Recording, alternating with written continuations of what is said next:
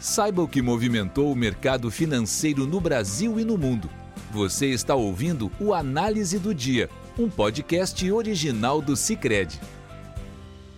Olá, pessoal! Sejam muito bem-vindos a mais um episódio do Análise do Dia, o podcast do Cicred.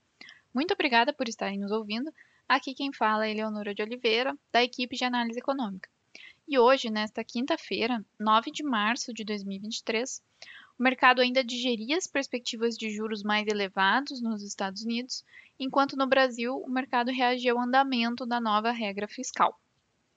Hoje, os mercados continuaram reagindo aos discursos dos últimos dois dias do presidente do Fed, Jeremy Powell, e alguns indicadores de atividade, como dados de inflação na China.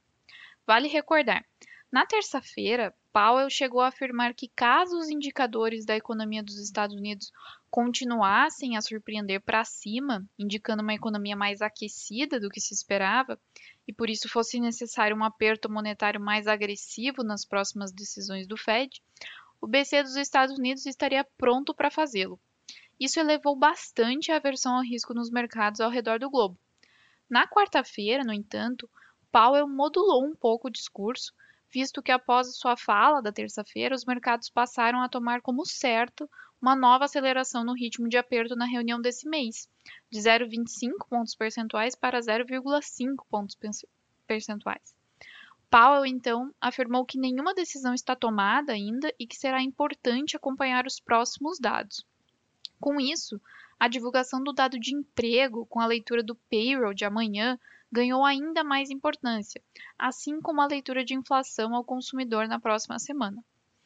Enquanto os mercados tentavam se ajustar a essas sinalizações da autoridade monetária norte-americana, dados de inflação na China também acabaram mexendo com as negociações hoje. A taxa anual da inflação ao consumidor do país subiu 1% em fevereiro, na comparação com fevereiro do ano passado, uma leitura bem abaixo do que a mediana do mercado apontava, de alta de 1,7%. Já a inflação ao produtor na China teve queda anual de 1,4% em fevereiro, recuando mais que o consenso do mercado, que apontava queda de 1,2%. Com ambos os indicadores de preços abaixo do esperado, os dados sugerem que a reabertura não tende a aumentar as pressões inflacionárias globais. Por outro lado, parte do mercado entendeu a leitura de inflação ao consumidor como um sinal de demanda fraca, mesmo após a reabertura da economia chinesa, o que acaba explicando parte dos movimentos de hoje de algumas commodities e, consequentemente, de algumas empresas, como as de mineração, por exemplo. Em meio a esse contexto, os mercados acionários europeus fecharam a maioria em baixa. A Bolsa de Londres fechou em queda de 0,63%, assim como em Paris, que recuou 0,12%. Em Frankfurt, a bolsa ficou praticamente estável. Nos Estados Unidos, o dia foi de fortes perdas. Além da apreensão quanto à divulgação do relatório de emprego, o payroll amanhã, e como isso pode afetar as próximas decisões do Fed, houve também um forte movimento de liquidação nas ações do setor financeiro, com as instituições do setor sofrendo o impacto da fuga de ações após o tombo de mais de 40% nos bancos Silvergate e Silicon Valley Bank por motivos específicos das respectivas instituições. Essa aversão transbordou para os maiores bancos dos Estados Unidos, como Citi, JP Morgan, Bank of America e Wells Fargo. Com isso, nesta quinta-feira, o S&P 500 fechou em queda de 1,85%, o Dow Jones recuou 1,66% e o Nasdaq amargou perda de 2%.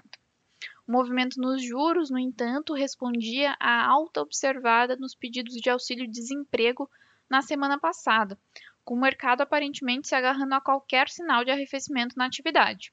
Com isso, a T-Note de dois anos fechava em forte baixa, de 20 pontos base, negociada a 4,88%, enquanto a T-Note de 10 anos recuava a 3,9%, queda de 8 pontos base. No Brasil, a cautela vista nos mercados lá fora limitou bastante a renda variável, que não viu o mesmo otimismo visto na renda fixa. Os juros futuros emendaram a quarta sessão em queda, e o motivo continua sendo as expectativas positivas sobre a nova regra fiscal, que parece estar caminhando.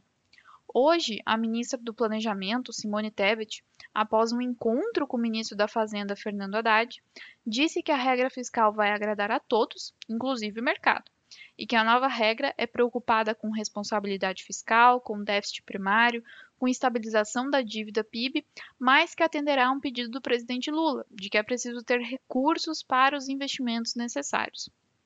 Para completar, circularam nas mesas de operações comentários de que os novos diretores do Banco Central também devem agradar o mercado. Tais notícias garantiram uma nova rodada de queda na curva de juros, também favorecida pelo recuo na curva de juros dos Estados Unidos. A taxa do DI para janeiro de 2024 caiu 4 pontos base para 13%. A do DI para janeiro de 2025 caiu 17 pontos base para 12,23% e a do DI para janeiro de 2027 caiu 23 pontos base para 12,56%.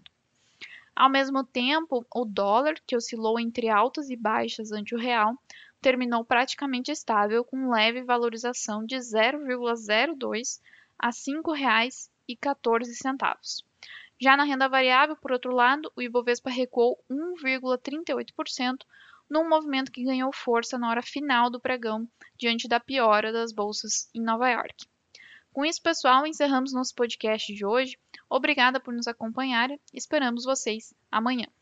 Você ouviu o Análise do Dia, um podcast original do Cicred. Até a próxima!